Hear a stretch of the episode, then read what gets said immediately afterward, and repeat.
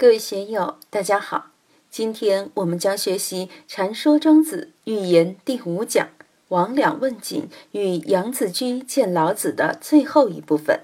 大家可以通过查看本段声音简介了解学习内容。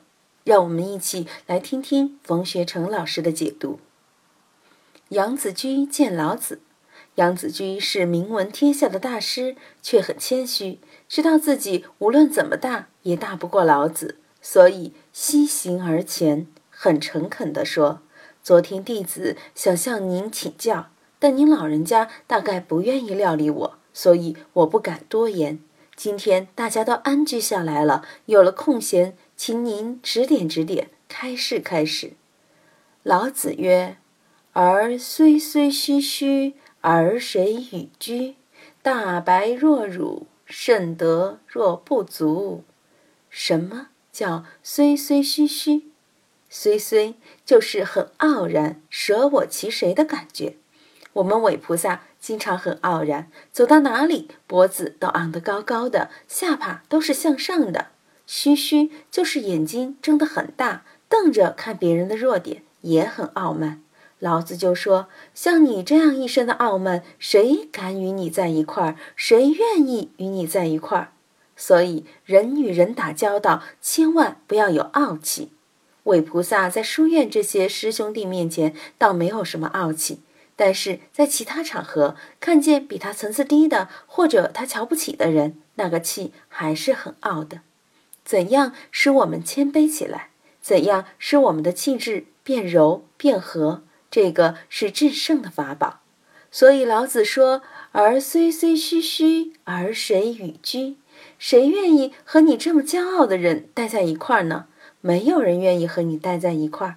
你要明白‘大白若辱，甚德若不足’的道理，在《道德经》里，这些道理就讲的很多了。真正灵魂干净的人，道德高尚的人，他不会表现得很高尚，他是和光同尘的。”我们说莲花出淤泥而不染，它在污泥坑里面成长，并不是长在净土之中啊。云门寺小西天的莲花从来不施肥料，池子里全是沙土，荷叶就又小又薄，好不容易开了几朵莲花，一点点大，好可怜。不像云门寺那个放生池里的鱼多、鱼粪多、污泥多，那里面的莲花就又肥又大，千瓣莲都长出来了。所以老子说：“大白若辱，志向高洁的人，他一定不表现出高洁相。菜根谭里这样的语言多得很。我们平常别把自己打扮的那么完美。菜根谭里说：‘宁居缺不居全，宁居无不居有’，一定要有这样的意识才行。圣德若不足，我们不要把自己放得很满，以为自己很了不起，要谦卑一点，有点缺陷。”更好，所以我在讲信心明时说，留点烦恼养菩提，不能说自己修行十全十美，戒律完美无缺，走到哪里都是庄严，走到哪里都是菩萨，别人看见都不敢近身了。我在云门寺就这样，以前某法师在云门寺的时候，咱们仙子的家里都没法和他比，他是一尘不染，干干净净，里面放了一些兰草。还有很多大理石，装饰的非常精致。房间也不大，才十来平方米，没有床，只有一个小卧具。我就从来不进他的屋子，因为我这个人邋遢，不太守规矩。要是惹得人家不欢喜，就生出烦恼了。其他法师的疗房里，像相和尚、当家师那里，我就比较自在。所以，这个大白若辱也是我们立身处世的法则，必须要有和光同尘的感觉，必须这样，千万不要把自己弄得自高自洁，像《红楼梦》里的林妹妹、妙玉这样，反而很危险，很不安全。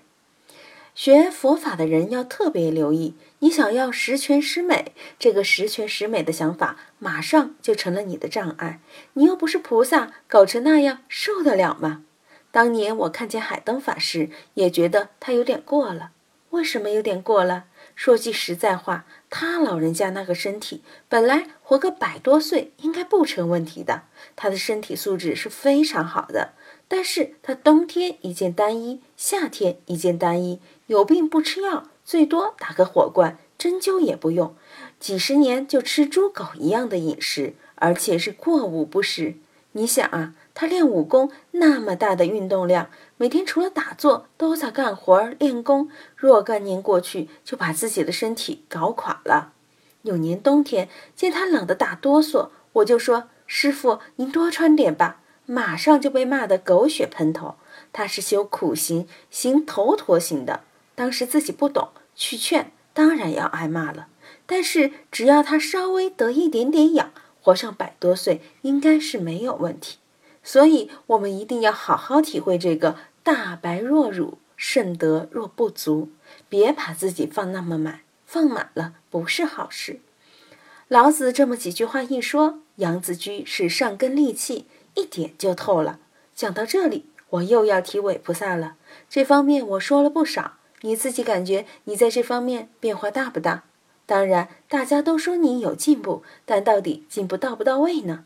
包括在座的各位。怎样料理好自己的心性？怎样把自己的心性放在大道上，将来学习的更好？大家下来要好好思考一下。杨子居本来就是高人，反应当然不一样。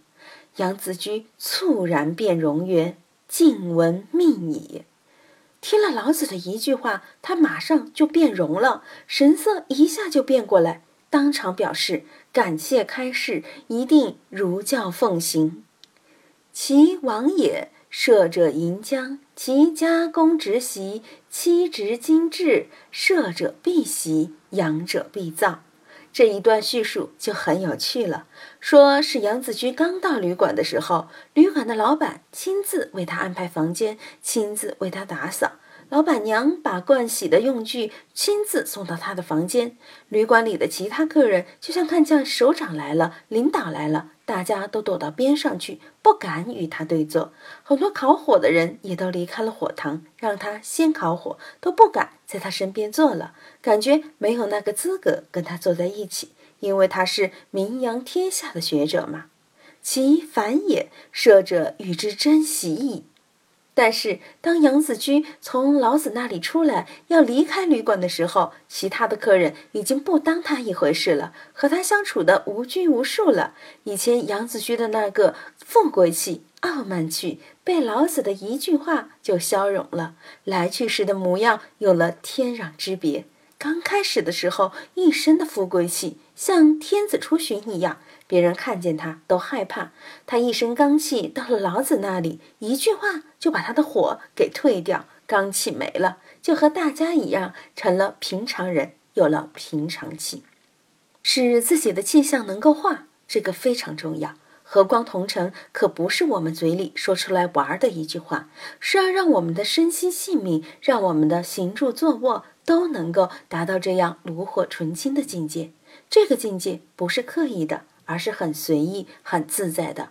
水涨船高，到了相应的环境，就像变色龙一样转变自如；到了富贵的环境，就有富贵气；到了贫贱的环境，就有贫贱气；到了有学位的环境，就有书卷气；到了水泊梁山，就有英雄豪杰气，跟武松、李逵一样。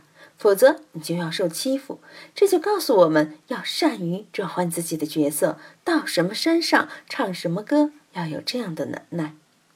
预言这一篇就讲到这里，各位有什么样的感觉？反正我是讲完拉倒，前面讲的很快就忘了。讲课时全凭感觉，也没有什么准备，更没有讲课提纲。各位听了，该记的记，该忘的忘。